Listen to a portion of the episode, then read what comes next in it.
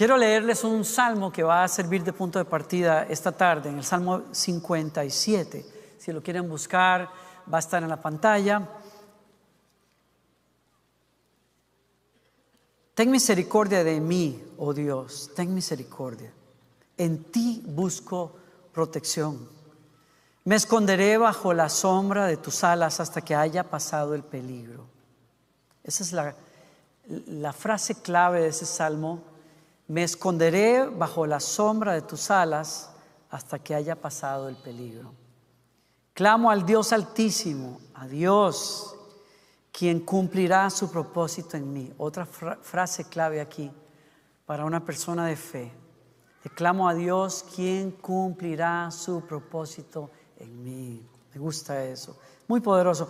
Él mandará ayuda del cielo para rescatarme y avergonzará a los que me persiguen. Mi Dios enviará su amor inagotable y su fidelidad. Es increíble pensar que la persona que escribe este salmo es David. Y David escribe este salmo desde una cueva.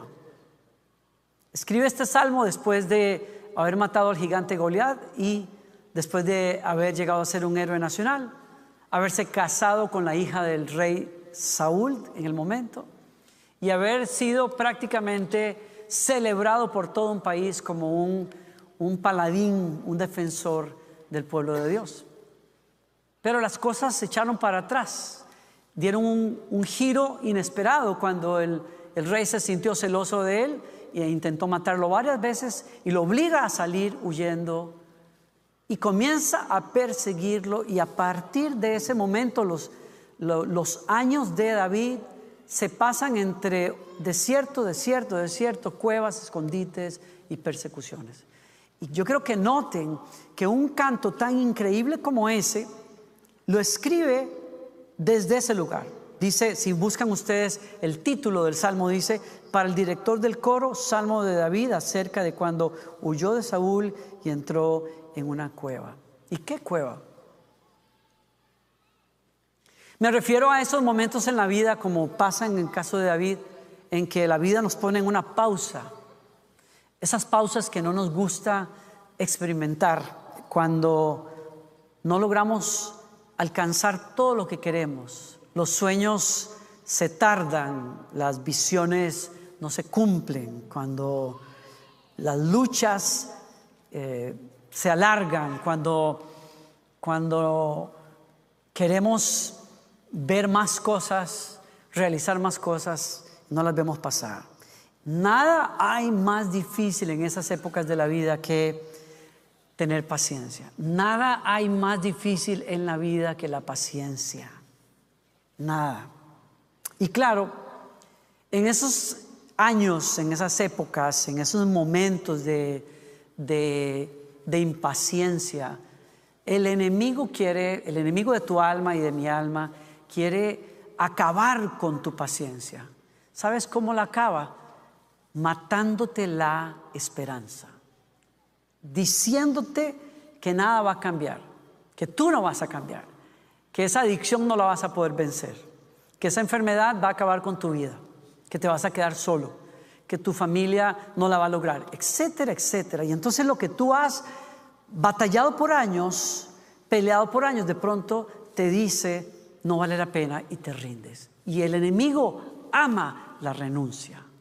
Ama que renuncies al bien, ama que renuncies a tu lucha, que te entregues simplemente a, a lo que sea que tenga que venir. Y allí es donde yo veo que la historia de David es fuerte para todos nosotros, pero contiene un elemento importante. Quiero hablarte acerca de transiciones impacientes. Es un título curioso. Cuando nosotros vivimos pausas en la vida, como la que vive David, que tiene, tiene, ha vencido a un gigante, tiene el amor de un pueblo, ha hecho proezas, pero la vida le pide que se espere desde el momento en que todo esto pasa hasta que finalmente va a llegar a ser rey. Es más, David tenía la unción para llegar a ser el rey. Y sin embargo, lo que le, le hizo esperar fueron desiertos, cuevas y persecuciones. Entonces quiero hablarte acerca de precisamente de esas transiciones en las que quieres y estás tentado a ser impaciente. Y, me voy a detener por un minuto para que pienses, te pongas en las sandalias de David y, y, notes o trates de sentir lo difícil que debió ser pasar una transición como esas. ¿Por qué? Porque hay, hay por lo menos tres elementos en esa transición que son muy difíciles para él. Número uno, la injusticia. ¿Por qué? Porque es una persona que le hizo bien a su país, pero su país le, le pagó mal. Yo creo, hablábamos con un amigo nuestro, Gloriana y yo, esta semana, que es una persona que se desempeñó de una manera extraordinaria en su país, que peleó literalmente por el bien de su país y a quien hoy en su país lo quieren perseguir y lo quisieran mandar a la cárcel. Son esas ironías que estamos viviendo en el mundo de hoy. La gente hace cosas buenas, pero los malvados terminan logrando perseguir sus cometidos y es bajar a los buenos, avergonzar, manchar la reputación de aquellos que han hecho el bien de su propio país. Nada, yo no, no muchos de nosotros estamos en esa situación, pero ponte en los zapatos de David. Qué difícil debe ser que tú hagas el bien y que te paguen con mal, que tú seas un héroe y te traten como un criminal. Esta transición es difícil para él, ¿por qué? Por la injusticia. La segunda cosa que me parece fuerte aquí es el hecho de tener que transicionar moverte, ser movido de un, lugar de comodidad a un lugar de incomodidad, de ser un héroe a ser una persona que es un don nadie, de tener la vida hecha a tener que comenzar de nuevo en una tierra nueva, en un país nuevo, con una carrera nueva. Algunos de ustedes saben de lo que yo estoy hablando. Eso es muy difícil. Es una de las cosas más difíciles que hay. Algunos de nosotros vinimos y conste, algunos de nosotros vinimos con nuestros papeles, con nuestras visas, con nuestras cosas y, aún así fue difícil para nosotros comenzar de nuevo en esta tierra. ¿Cómo no será para muchos de ustedes que han tenido que venir de manera inesperada, huyendo de violencias, huyendo de cosas en sus países y que están en un lugar, en una incógnita, en un país donde no, no son nadie aparentemente, no tienen garantías tampoco? Muy difícil pasar ese tipo de transición. Era una transición.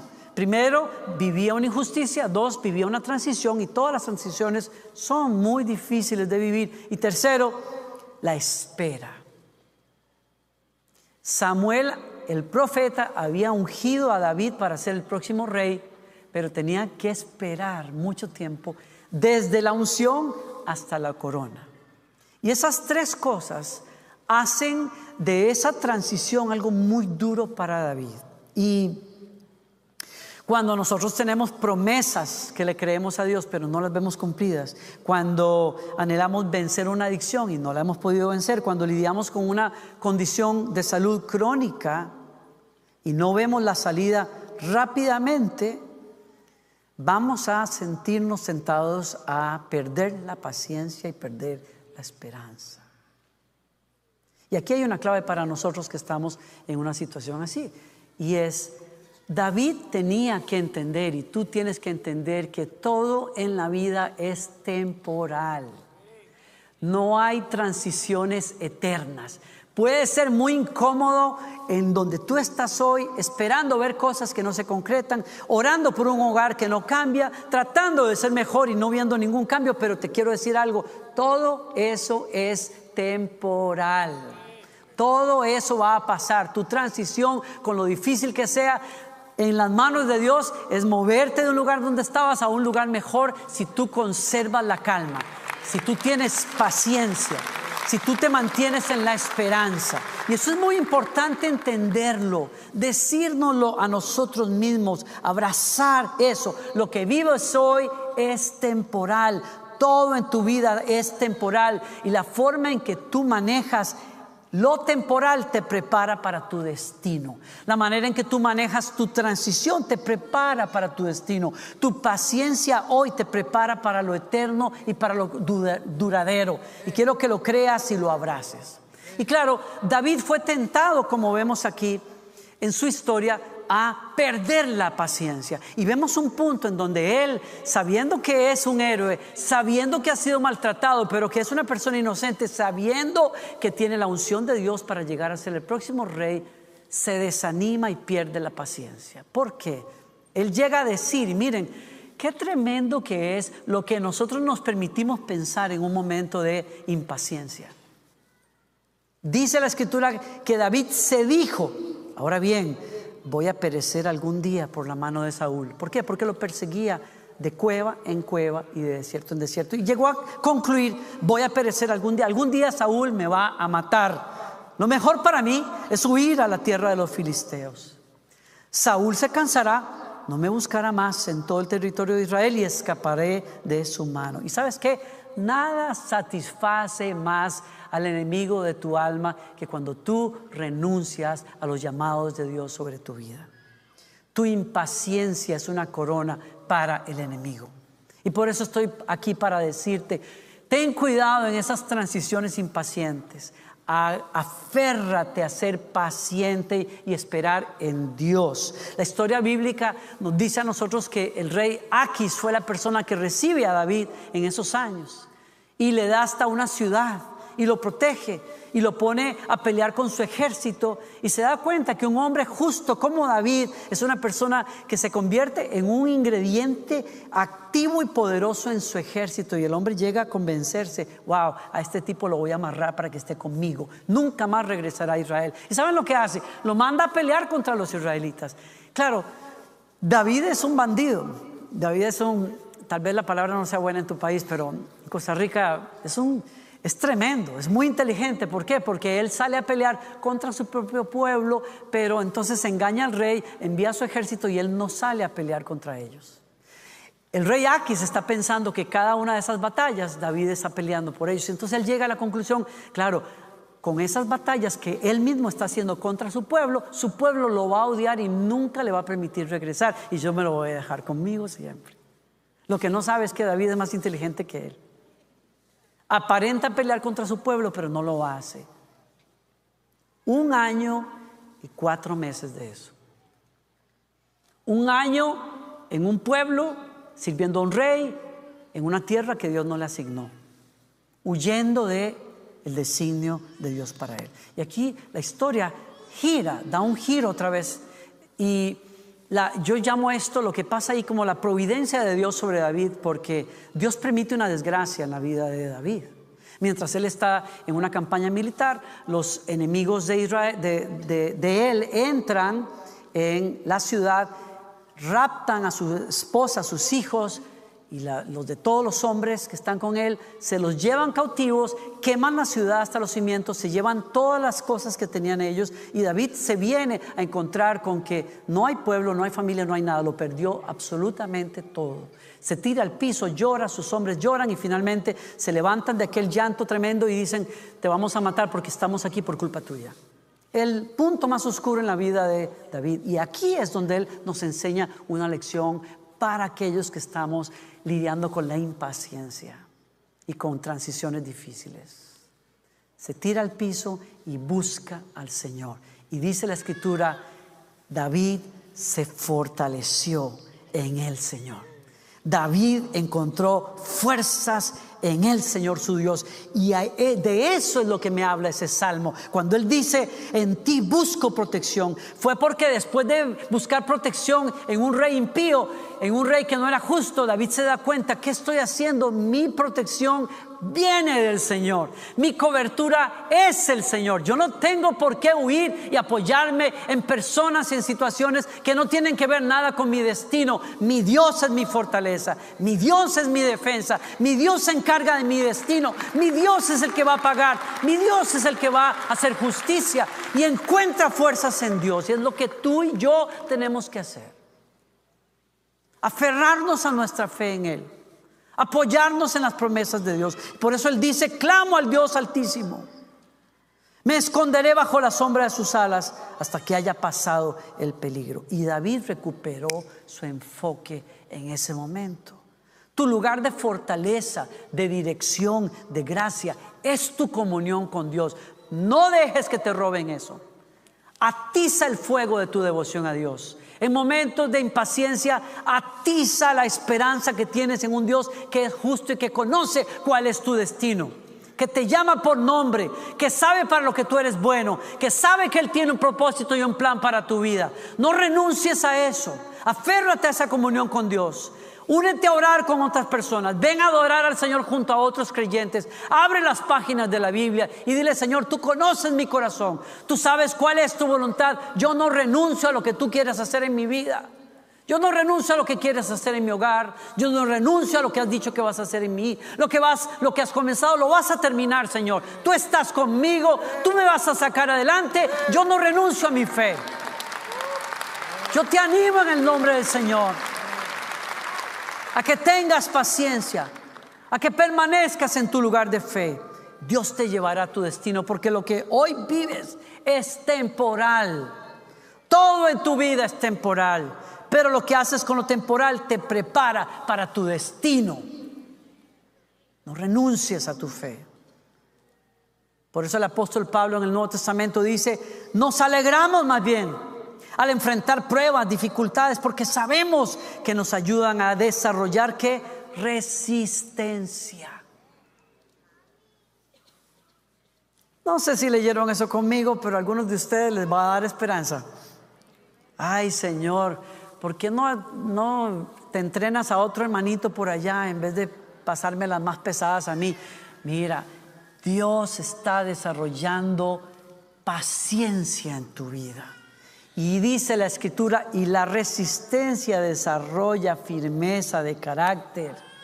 Y la firmeza, el carácter fortalece nuestra esperanza segura de salvación y esa esperanza no acabará en desilusión. ¿Leyeron eso? ¿Leyeron eso?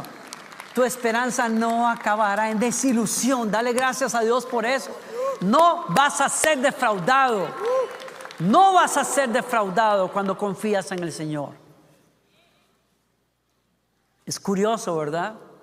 Porque cuando David recupera su fuerza en Dios y su enfoque, al mismo tiempo, al mismo tiempo, Saúl está muriendo en el campo de batalla. La persona que lo ha perseguido y le ha hecho la vida de cuadritos en los últimos años, muere en un campo de batalla. Fue como, para mí es como si Dios dijera, nos dijera a nosotros, si solo supieras que resistir cinco minutos más te haría ver la mano de Dios operando en tu vida. Si solo supieras que no renunciar a trabajar en lo bueno te haría cosechar tremenda cosecha que está lista para ti. Si solo supieras que resistir una, una vez más la tentación te haría un hombre una mujer más fuerte y vencerías cosas más grandes en el futuro. Si solo supieras que la provisión de Dios está a la vuelta de la esquina si no renuncias a tu paciencia. Poco tiempo después David se movió de regreso a Israel, peleó una batalla larga, pero llegó a ser coronado rey en Israel. Tu corona te espera cuando abrazas la paciencia. Claro, es que hay ocasiones en que es más fácil matar a un gigante porque se le mata en un segundo que lidiar con un Saúl toda la vida. ¿Sí? Pastor Joel dice en su libro algo que me encantó. Todo aquello que derrotes fácilmente no es tu verdadero enemigo. No tienes que preocuparte por lo que hayas vencido en poco tiempo. Tu verdadero enemigo no se va de la noche a la mañana. Dios no elimina algunos enemigos, algunas tentaciones, algunos deseos. Puede que no se vayan. Y si Dios no lo elimina, Significa que su gracia y su poder estará ahí para ayudarte a ser fuerte y lidiar con eso. ¿Quién dice amén a eso? A mí me parece estar recordando las palabras del Señor a Israel cuando le dijo, el Señor, cuando ellos entraron a la tierra prometida, el Señor les dijo, y echaré a esas naciones de delante de ti poco a poco. Hace muchos años, leí esa escritura siendo muy jovencito, mientras yo le decía al Señor en esa oración, Señor, yo, yo no sé por qué te tardas tanto en cambiar cosas en mi vida. Hay cosas que parece con las que voy a pelear toda la vida. Tengo años anhelando ver diferencias, ver cambios, y no los veo. ¿Por qué, Señor? Tú tienes poder para en un instante cambiarme a mí, cambiar las circunstancias que me exasperan. ¿Por qué no lo haces? Tú eres poderoso. Dios podía matar a Saúl así, desaparecerle un instante. ¿Por qué lo dejó atormentar a David tantos años? Después de pensar en eso. ¿Por qué? Porque un rey no se cocina con experimentos rápidos. Un buen rey tiene que ser probado y fortalecido hasta que da la talla justa. David no hubiera sido David si Saúl no hubiese estado ahí presente. Y tú no serías quien eres hoy si no hubieses pasado por lo que has pasado.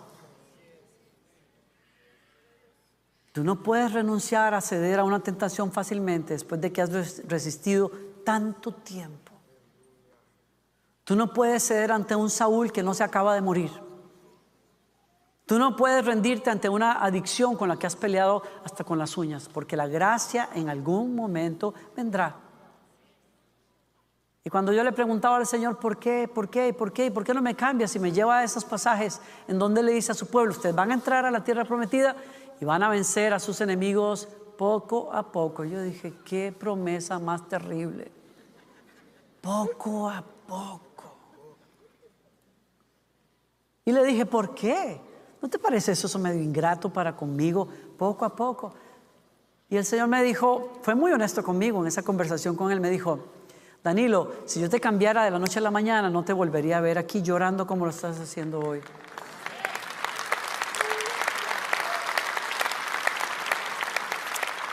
Y me dijo, lo que tú crees que te hace débil, te hace más fuerte. La necesidad, tú, yo le dije al Señor, yo siento que si yo no te busco todos los días, yo no podría resistir la tentación. Y me dijo, eso que te parece, que te hace verte más débil según tú, te hace más fuerte. Búscame todos los días. Bebe de mi presencia todos los días. Aférrate a lo que te he prometido todos los días, con lágrimas y con uñas. Hazlo, porque mientras hagas eso, la gracia del Señor va a tocar tu vida. Vas a llegar a tu destino. Vas a alcanzar tu corona si no te rindes hoy.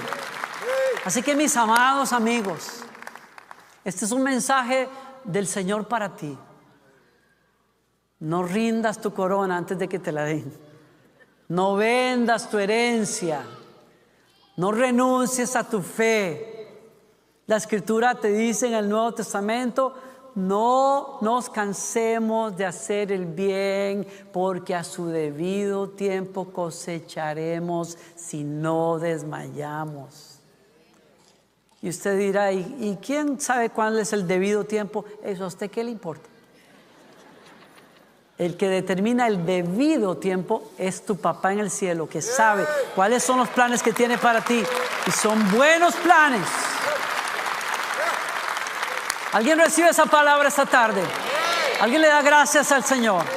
¿Por qué no alza sus manos conmigo? Le dice, Señor, yo me aferro a tus promesas.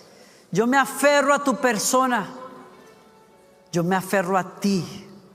Y como dice David, lo digo yo, aún en medio de una cueva, aún en medio de injusticias, aún en medio de esperas demasiado largas, busco refugio en mi Dios. Él será mi protección hasta que pase el peligro, Señor. Yo no sé por qué tengo que esperar tanto. Yo no entiendo por qué tengo que luchar una y otra vez pero acepto que tu gracia viene, que estás forjando tu carácter en mí, que mientras Saúl me persigue, el rey dentro de mí está forjándose. La fortaleza, la tenacidad, la paciencia, la justicia están obrando dentro de mí para poder recibir mi destino, voy a alcanzar mi destino, voy a alcanzar tu voluntad, voy a ver tu gloria en mi vida. Yo no renuncio a la esperanza que tengo. Un día voy a ver las cosas que anhelo ver, un día voy a ver mi vida cambiada, voy a ver mi hogar cambiado, voy a ver tu provisión, voy a ver tu gloria operando, Señor, en mí, en mi casa, lo voy a ver, lo creo con todo mi corazón y mientras tengo que esperar, Señor, no renuncio a mi fe. Solo te pido ayuda hoy, Señor. Ayúdame un día a la vez. Dame lo que hoy necesito para caminar, Señor. Gracias. Yo bendigo a tu pueblo en este momento, Señor. Aquellos que estaban a punto de tirar la toalla, hoy les levantas la cabeza, Señor. Hoy los fortaleces. Hoy salen de esta reunión con bríos nuevos, con fuerzas nuevas en el nombre de Jesucristo. Sí, sí, puede ser, puede ser que tengamos que lavar platos un rato más, no importa. Puede ser que tengamos que llevar loncheras entre Belén y el campo de batalla un poco más de tiempo. No importa, tal vez tengamos que ir a otra cueva más, a otro reto más, pero vamos a llegar a nuestro destino en el nombre de Jesucristo. Vamos a llegar a nuestro destino en el nombre de Jesucristo. Vamos a llegar a nuestro destino en el nombre de Jesucristo. ¿Saben de, ¿Sabes de qué se trata todo esto? Llegar a tu destino depende de que el que hizo, te hizo para ese destino esté gobernando tu corazón primero. Y que lo que Él es, tu Dios, tu Creador, tu Salvador, esté como la persona más importante en tu vida. Y es la pregunta con la que termino hoy. ¿Es Jesucristo el Señor de tu vida? ¿Es Jesucristo el Salvador de tu alma? ¿Es el Señor el que lleva las riendas de tu corazón? Si no lo es, no salgas de aquí hoy. No continúes un día más sin darle al Señor el lugar debido en tu corazón. ¿Por qué no lo, por qué no lo invitas a entrar? ¿Por qué no le das ese lugar? Quiero dar la oportunidad antes de que salgas de aquí a que hagas a Jesucristo, de Jesucristo, tu Señor y tu Salvador. Si quieres darle ese lugar, ¿por qué no oras conmigo esta oración?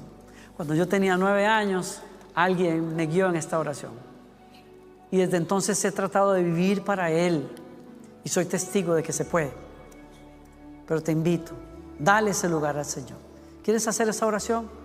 Hagámosla todos juntos. Dile conmigo, Señor Jesucristo, me rindo a ti hoy.